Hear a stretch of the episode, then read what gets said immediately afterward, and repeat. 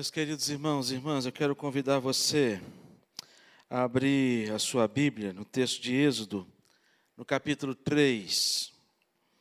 Nós vamos ler apenas dois versículos. Hoje pela manhã estaremos falando sobre o tema Supremo é Deus. Esse é o tema que eu queria abordar com os irmãos diante desse texto de Êxodo capítulo 3, versículos 14 e 15, que diz assim: Disse Deus a Moisés: Deus disse o quê? Eu sou o que sou. Disse mais: Assim dirás os, aos filhos de Israel: Eu sou, me enviou a vós outros. Disse Deus ainda a Moisés: Assim dirás aos filhos de Israel: O Senhor, o Deus de vossos pais, Deus de Abraão, Deus de Isaque e Deus de Jacó, me enviou a vós outros. Este é o meu nome eternamente, e assim serei lembrado de geração em geração. Vamos orar. Pai, obrigado porque temos a tua palavra e pedimos, ó Deus, que nesta manhã de maneira muito especial, o Senhor fale ao nosso coração, na instrumentalidade do Teu Santo Espírito. E que toda a glória seja dada somente ao Senhor, diante da palavra que vem do Senhor, em nome de Jesus. Amém.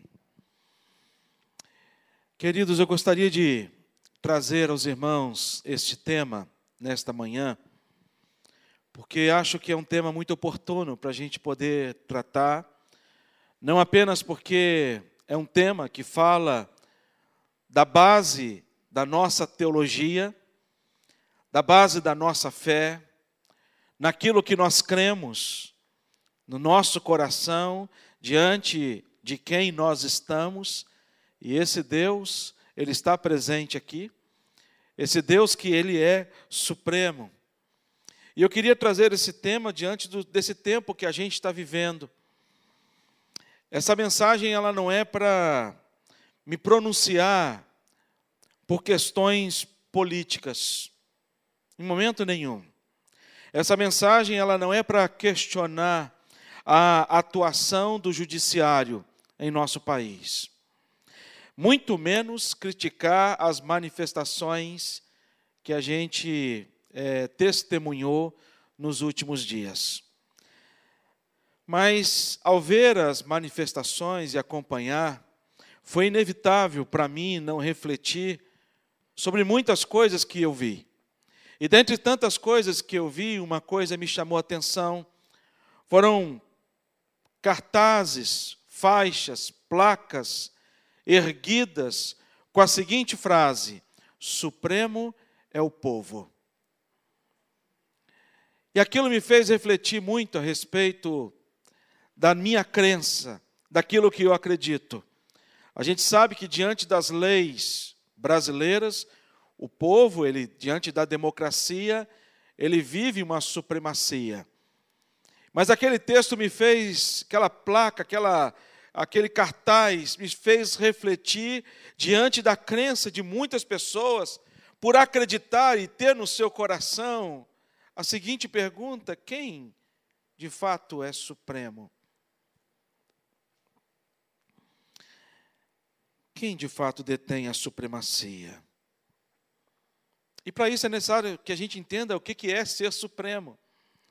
Supremo significa aquele que é altíssimo, o que está acima de tudo e de todos. E quando eu vi aquela placa, eu me perguntando: será que de fato nós, povo, estamos acima de tudo e de todos? E de fato, nós somos o Altíssimo? Quando eu olho para o Salmo 95, ele vai trazer para mim essa convicção e esse contraponto de, deste, desta mensagem de quem de fato ele é, é o Altíssimo e quem se apresenta como Altíssimo. O Salmo 95, versículo 3, ele vai dizer: Porque o Senhor é Deus supremo, e se tem um supremo, este alguém chama-se Deus. O grande rei, acima de todos os deuses. Nas manifestações, há um grito em busca de uma supremacia, trazendo uma manifestação contrária a, a, alguma coisa que tem sido vivido no nosso país. Mas quando a gente olha para as Escrituras, a gente percebe que nós temos alguém de fato que é supremo, e este supremo é Deus. 1 Pedro capítulo 5, versículo 4 vai dizer: Ora, logo que o supremo pastor se manifestar, recebereis a imarcessível coroa de glória. Aqui, nesse texto, Moisés, ele olha para a sarça que ardia em fogo e não se consumia. E aquilo chamou a atenção de Moisés. E Moisés foi até aquela sarça. E Deus, de maneira muito especial, fala a Moisés, de maneira muito graciosa, fala a Moisés. E a gente percebe a soberania de Deus sobre a vida de Moisés. Um menino que foi preservado diante de tantos outros meninos que morreram, o nosso Deus, ele é um Deus soberano, porque foi um Deus que tinha um propósito na vida de Moisés e protegeu Moisés de maneira tremenda. E nós conhecemos a história de Moisés, sabemos por quem ele foi criado, sabemos o que, que ele aprendeu. Até o momento que Moisés ele foge do Egito. E ao fugir do Egito, Deus vai ao encontro de Moisés, e Moisés passa a entender dentro da soberania de Deus, o porquê que Deus preservou a sua vida, porque Deus tinha um propósito na vida de Moisés, assim como Deus tem um propósito na vida de todos nós. Amém, queridos? E aí, quando a gente olha para esse texto aqui, a gente percebe que Moisés, ele pergunta para o povo, pergunta para Deus: Deus, espera aí, o senhor conhece o Faraó? O senhor sabe quem é? Eu conheço o Faraó, eu já vivi lá. Eu jamais vou conseguir, Deus, realizar esta, este mandato do Senhor, esta missão do Senhor. E quem que eu vou dizer que enviou? Qual o nome da pessoa que eu vou chegar para Faraó? Porque Faraó, ele é o Supremo. Existe um Supremo, e esse Supremo é Faraó. Não tem ninguém acima do Faraó, não tem ninguém acima dele. E quem eu vou dizer para ele que está mandando o povo sair, de ser liberto do Egito? E Deus ele vai chegar para Moisés e vai dizer: Diga que o eu sou. O eu sou. Está mandando. Supremo é Deus. Diante dessas verdades bíblicas e na minha reflexão nesse tempo, eu posso afirmar para você e para mim que Supremo não é o povo. Quando a gente olha para a história da formação dos povos, nós aprendemos com uma, uma, uma geração que existiu. E essa geração resolveu ser maior do que Deus.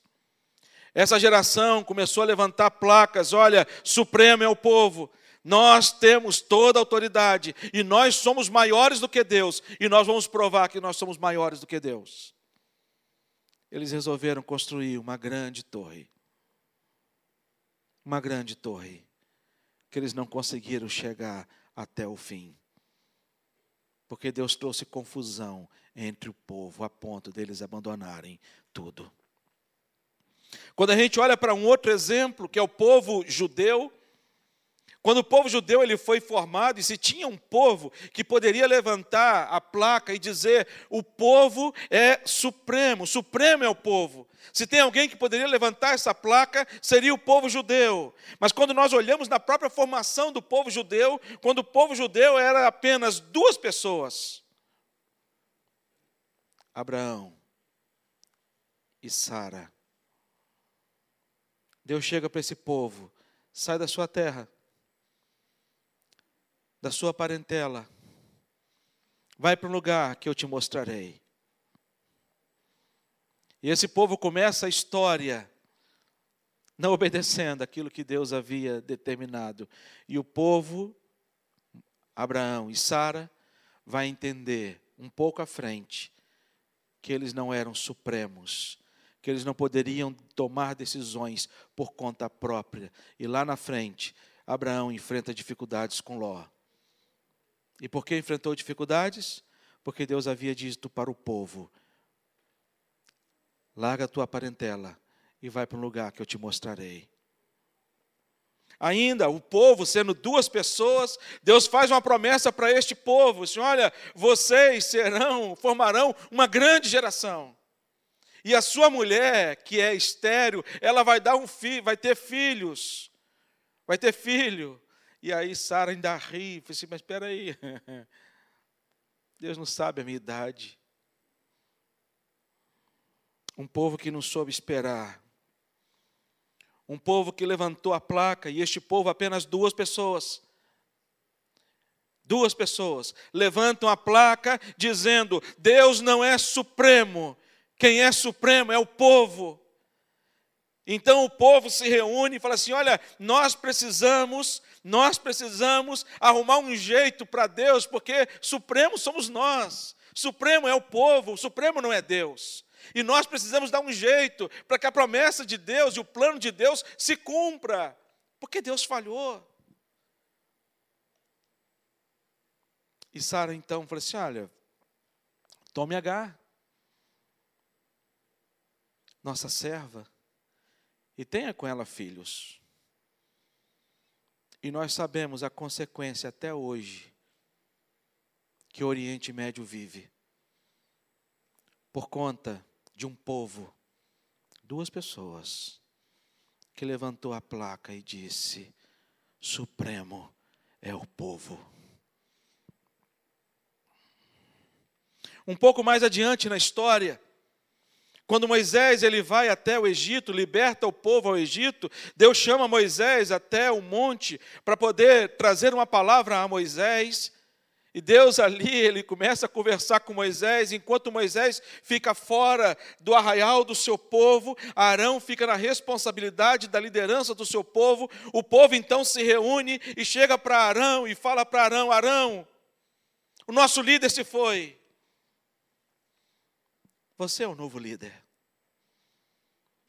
O povo então mais uma vez levanta a placa e vai dizer: olha, Supremo é o povo, Supremo não é Deus. E o povo então levanta a placa, e eu tenho certeza que naquela época não tinha placas, faixas, não tinham canetas nem papéis, mas se tivesse, o povo ia levantar com várias faixas, placas, cartolinas, escrita, mandar fazer camisa, supremo é o povo. E chegaram para Moisés, para Arão e disseram: O supremo é o povo.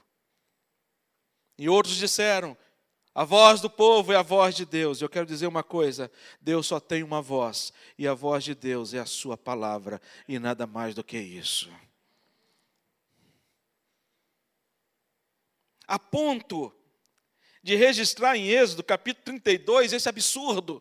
Olha o que é registrado em Êxodo, capítulo 32, quando ele vai dizer: Mas vendo o povo que Moisés tardava em descer do monte, acercou-se de Arão e lhe disse: Disse o quê? Supreme ao povo. Não, não falaram isso, não. Eles disseram: Levanta-te, faze-nos Deus que vão adiante de nós. Olha a voz do povo. A voz do povo não é a voz de Deus. Faz-nos deuses que vão adiante de nós. Meus irmãos, era um povo que estava vendo uma coluna de nuvem todos os dias, durante o dia, era um povo que estava vendo uma coluna de fogo durante a noite, conduzindo o povo durante o deserto, e mesmo assim, o povo chega para Arão e fala para Arão: Arão, faze-nos deuses que possa nos conduzir no deserto, porque esse Deus. E o pior estava ainda para acontecer. Arão então fez bezerros de ouro recolheram lá argolas, cordões, pulseiras, derreteram e fizeram alguns bezerros de ouro. E então disseram: olha o que, que o povo disse. Isso é que eu acho um absurdo. E o povo então disse: São esses, ó Israel, os teus deuses que tiraram da terra do Egito. Olha o que eles vão dizer.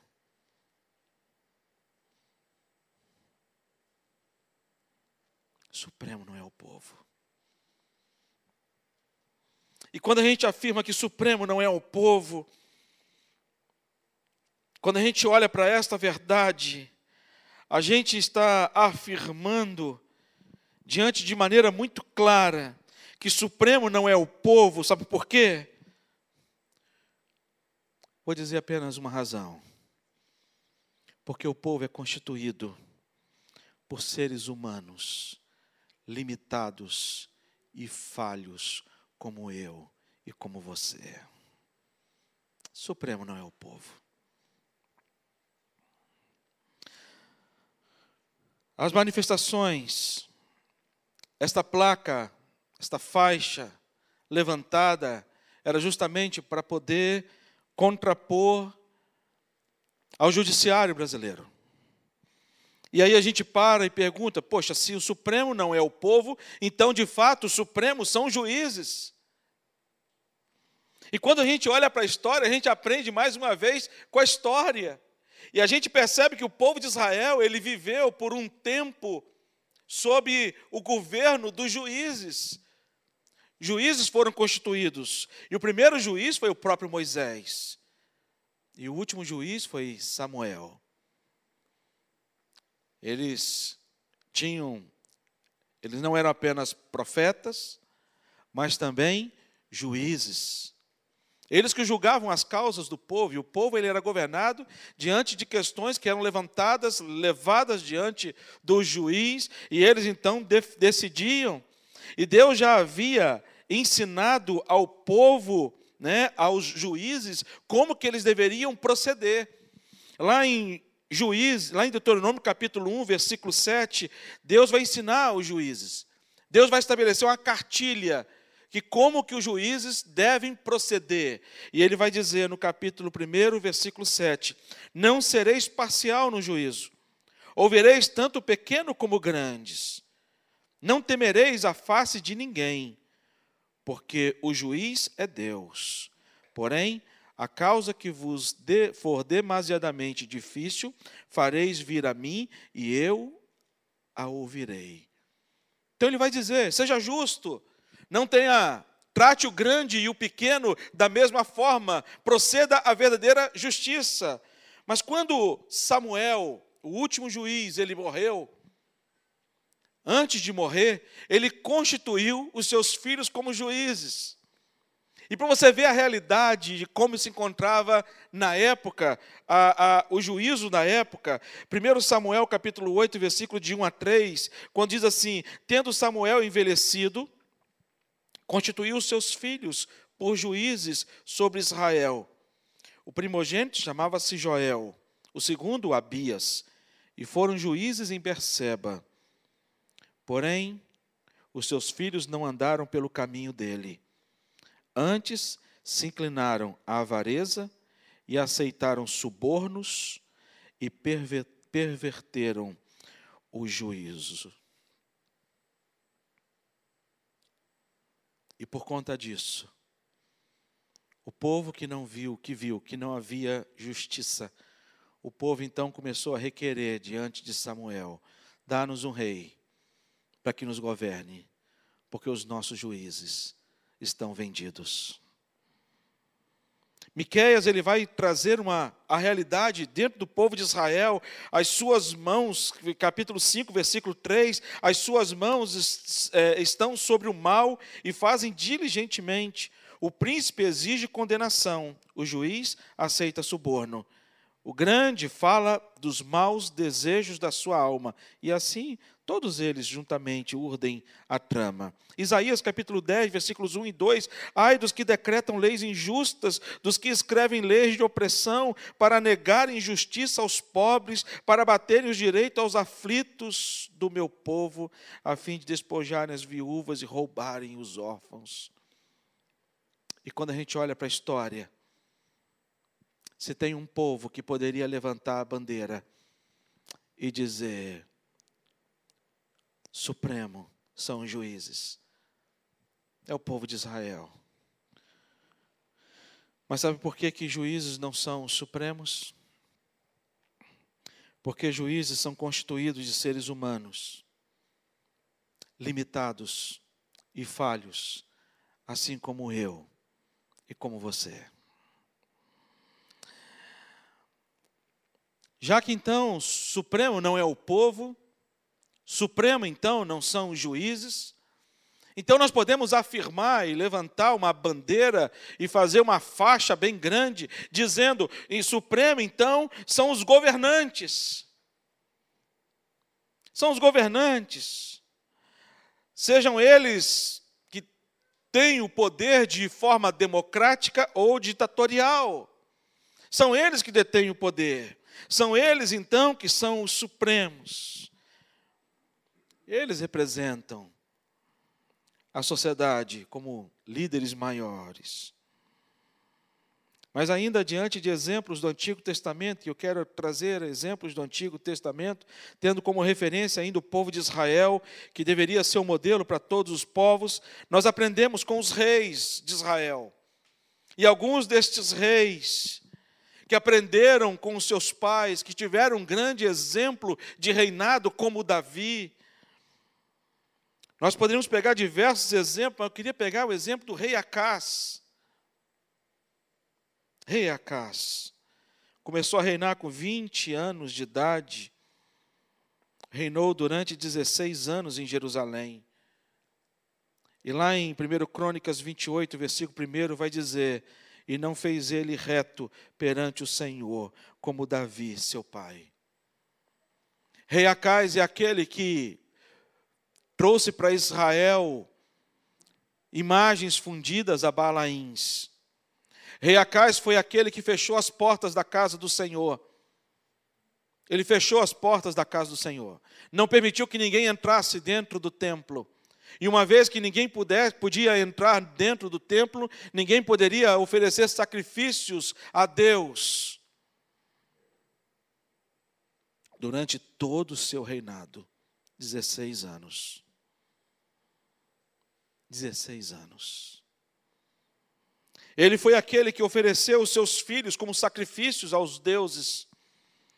Ele foi aquele que fez tantas barbárias no seu governo, que nem sepultado junto aos reis de Israel, ele teve este privilégio.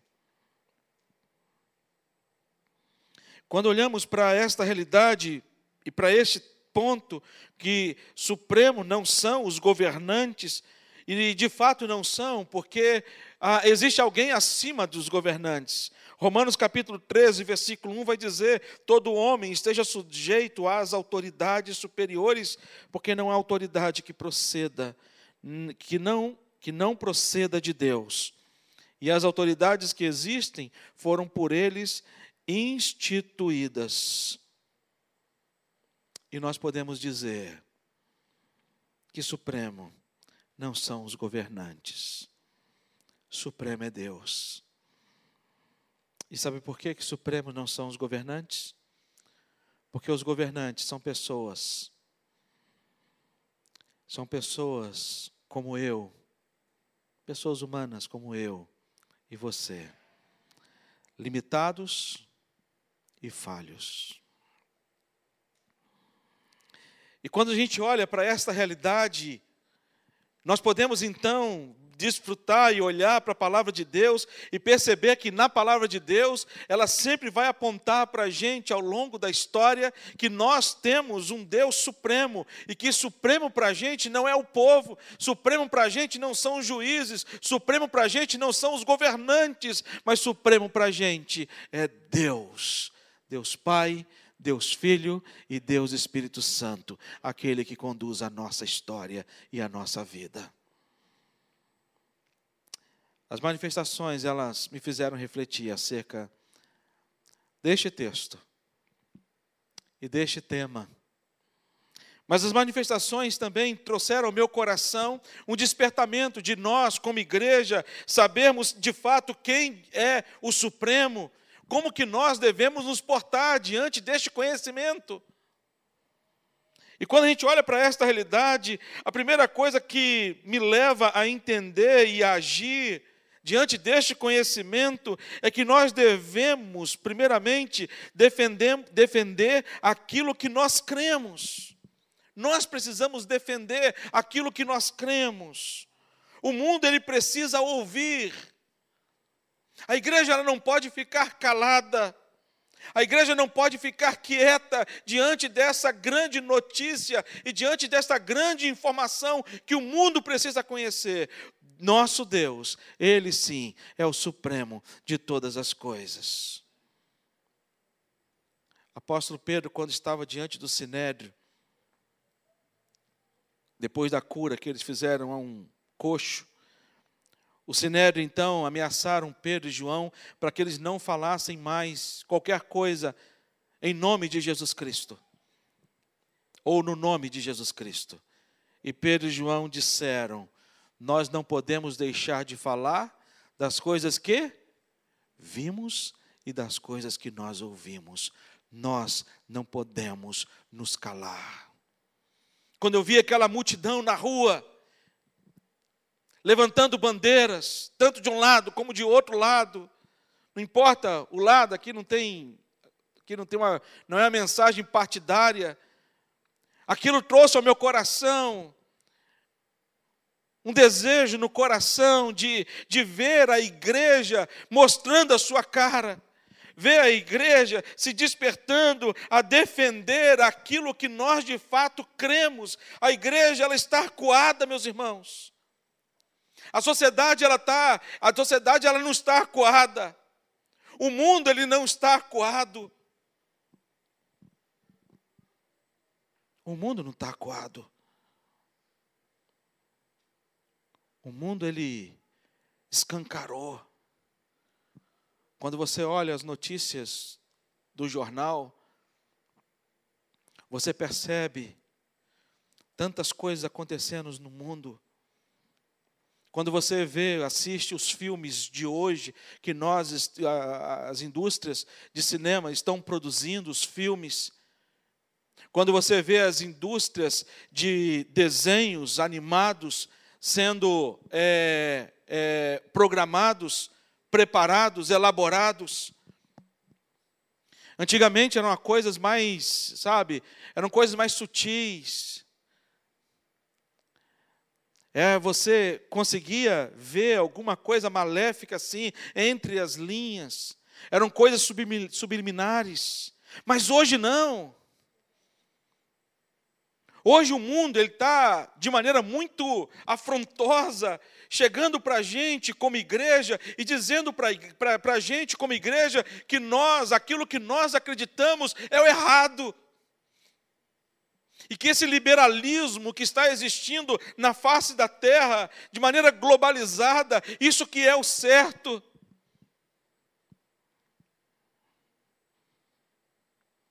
Quando as coisas hoje já nos chocam mais a, a, os nossos olhares. A gente que vai no shopping, passear no shopping, a gente vê determinadas cenas dentro do shopping que a gente olha e já não choca mais, como chocava alguns anos atrás, quando a gente passava e olhava falava assim: gente, está errado. Não está certo isso não.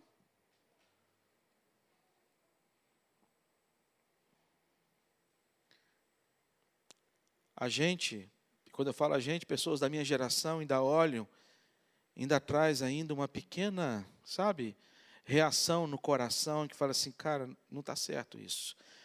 Mas eu olho para os nossos filhos menores e eles acham tudo que esse mundo está sendo tá lançando para a gente e está olhando, isso já não choca mais a geração mais nova, porque eles acham isso normal e muitos dos nossos acham que isso é certo.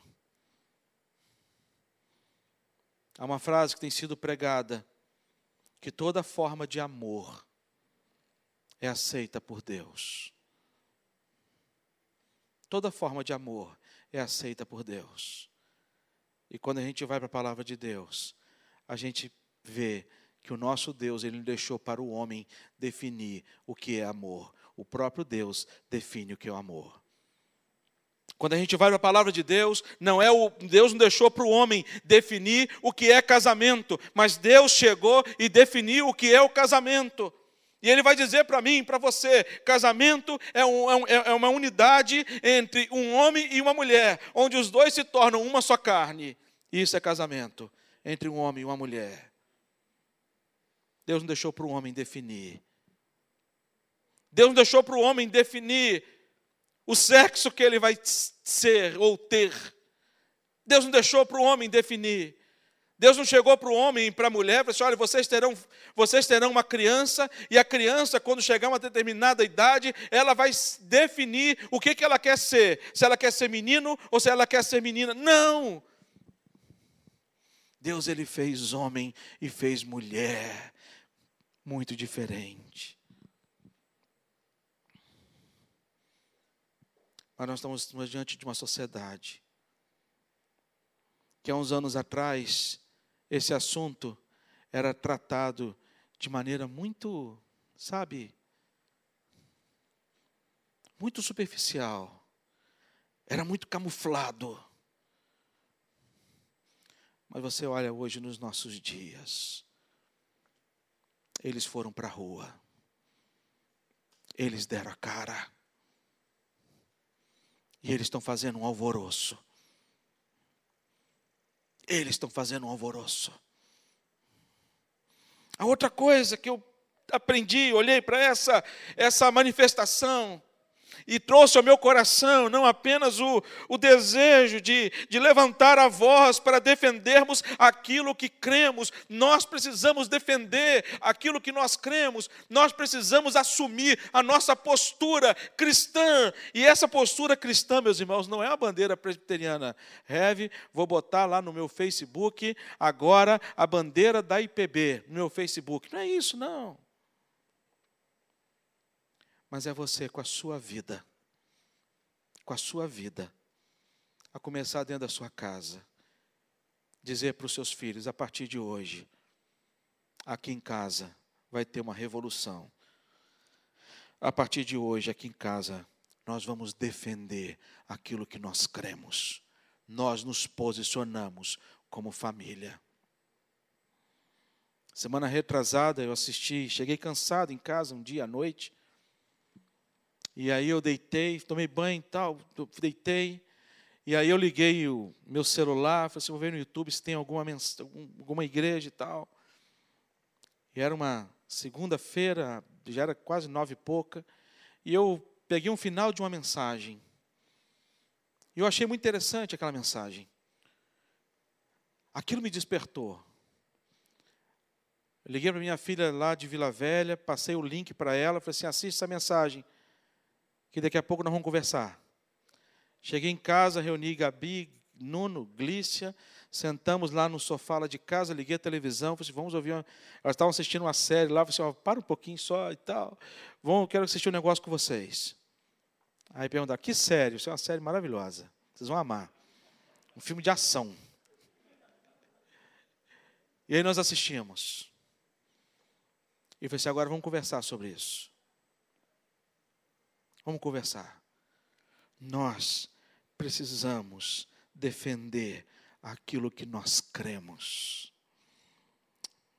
Também, não apenas defender aquilo que nós cremos, mas nós devemos também vestir a camisa. Vestir a camisa, sabe o que é vestir a camisa? É crer que Ele é supremo na minha vida e na minha história. É muito mais do que defender uma causa, é muito mais do que estar no meio da multidão, porque a multidão gera multidão. As pessoas geralmente acompanham a multidão. Mas é você sair do meio da multidão e falar assim: peraí, eu estou no meio da multidão, mas alguma coisa especial acontece na minha vida por estar aqui. Eu não estou aqui porque meus pais me trouxeram. Eu não estou aqui porque o meu amigo, meu vizinho me chamou para poder estar aqui. Eu estou aqui porque de fato eu acredito que esse Deus, Ele é supremo na minha vida.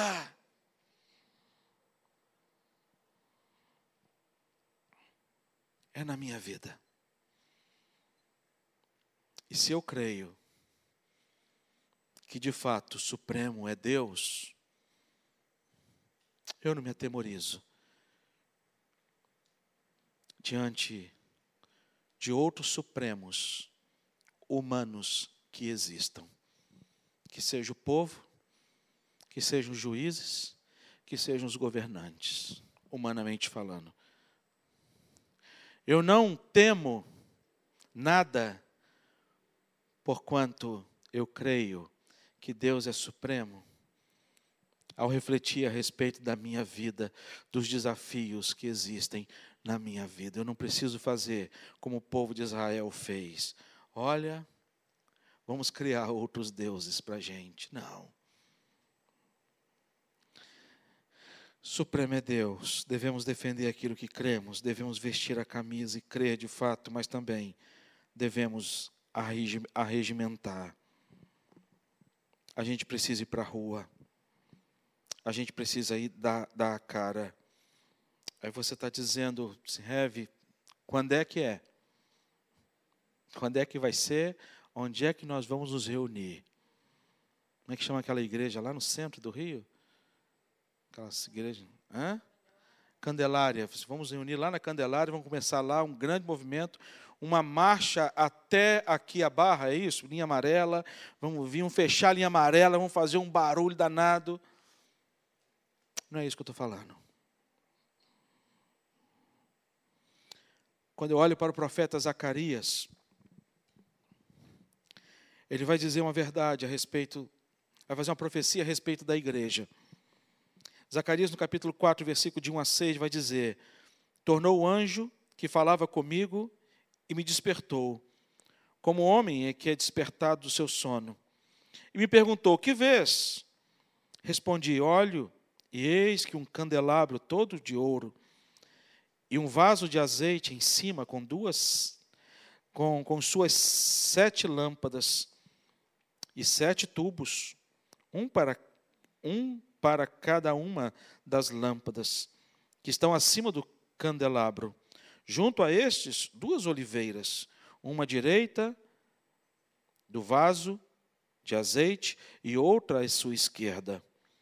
Então perguntei ao anjo que falava comigo, meu Senhor, que, que é isto? Respondeu o anjo que falava comigo. Não sabes tu que é isto? Respondi, não, meu senhor. Prosseguiu ele e disse: Esta é a palavra do Senhor a Zorobabel. Não por força, nem por violência, mas pelo meu espírito, diz o Senhor dos exércitos. O mundo levantou, o mundo foi para a rua. A igreja acuou. E o que Deus fala para a gente não é a gente entrar em confronto com o mundo. Não é a gente chegar e falar assim: olha, cada um com pau, pedra na mão, nós vamos lá e vão quebrar o mundo na paulada. Não. Porque a obra de Deus não é por força nem por violência, mas é pelo seu espírito. E o mais triste é quando este mundo entra dentro das nossas igrejas E a gente não vai vencer o mundo dizendo para aqueles que estão no mundo: saiam da igreja. Não, não é assim. É triste quando este mundo passa a entrar dentro da nossa casa. E o mais triste ainda, quando ele pega os mais vulneráveis, que são as nossas crianças, quando ele ataca os nossos filhos. E quando o mundo ataca os nossos filhos, a gente entra em desespero. A vontade que dá é dizer para Satanás: onde é que está você?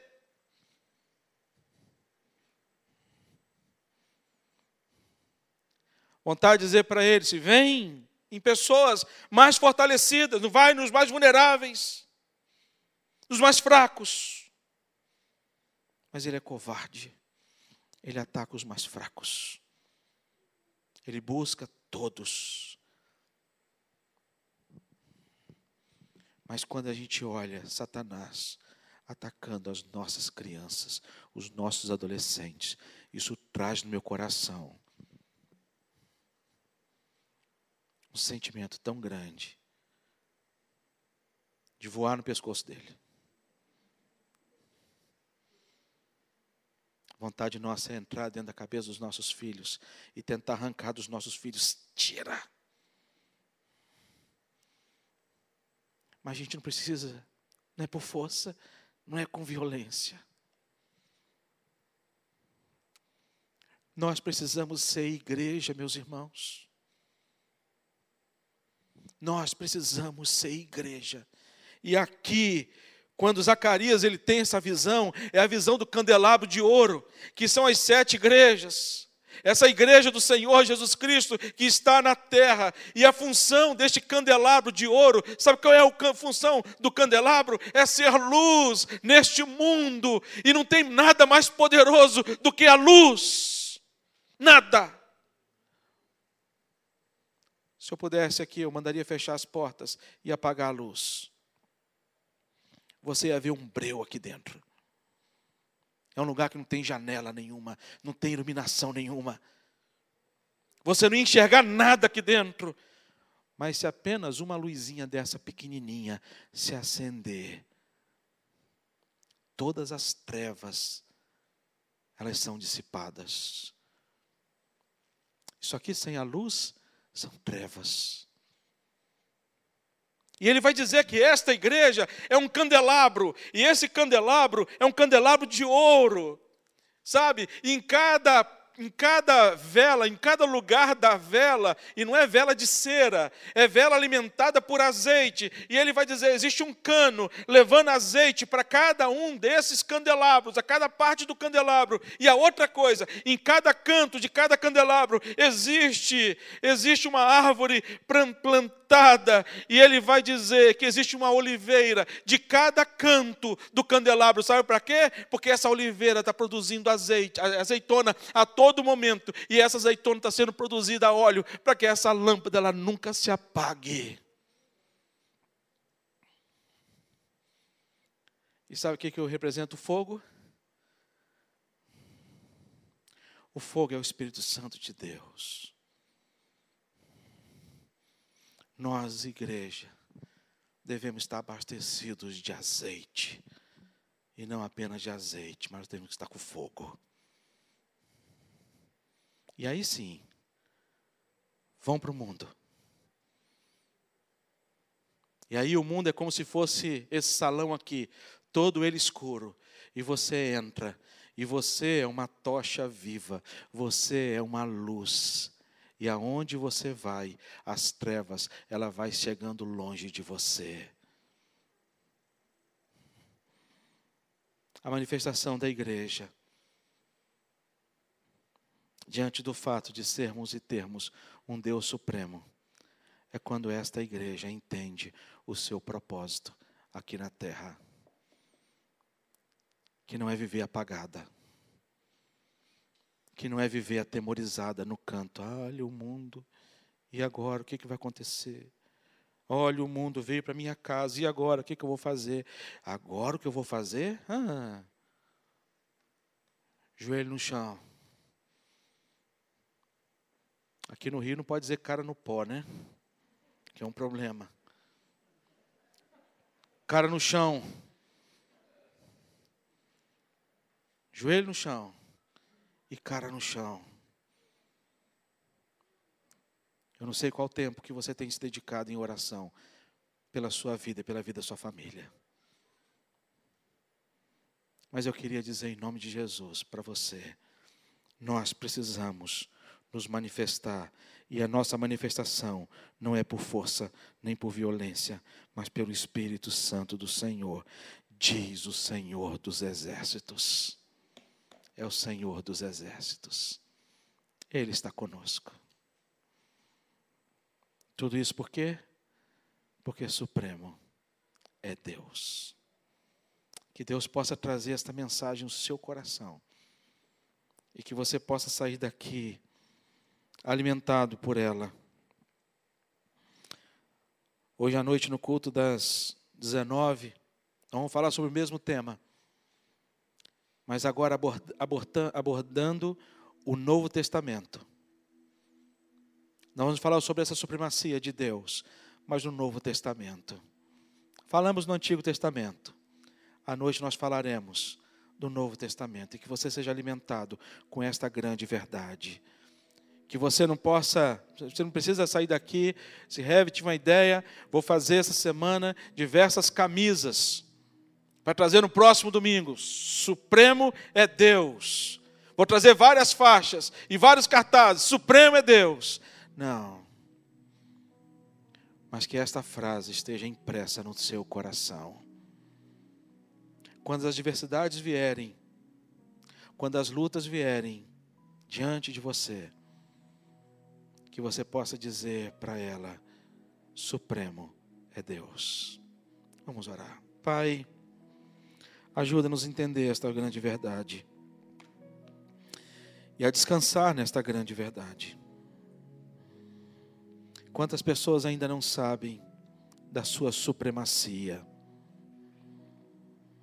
Quantas pessoas ainda não reconhecem que supremo é o Senhor? Mas haverá um dia que todo joelho se dobrará e toda língua confessará que supremo é o Senhor.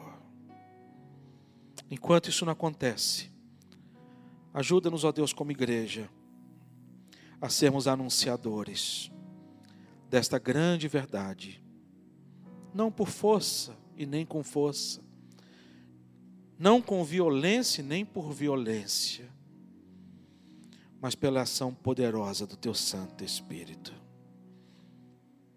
Abençoa, Senhor Deus, queridos nossos que estão em tratamento de saúde. Clamamos pelo seu Francisco Clamamos pelo Edson. Clamamos, ó Deus, por tantos queridos que estão, ó Pai, em tratamento de saúde. Clamamos, ó Pai, pela vida da família da Claudinha, para que o conforto, o consolo do Senhor seja sobre ela e toda a sua família. Pedimos, ó Deus, a tua bênção, em nome de Jesus. Amém.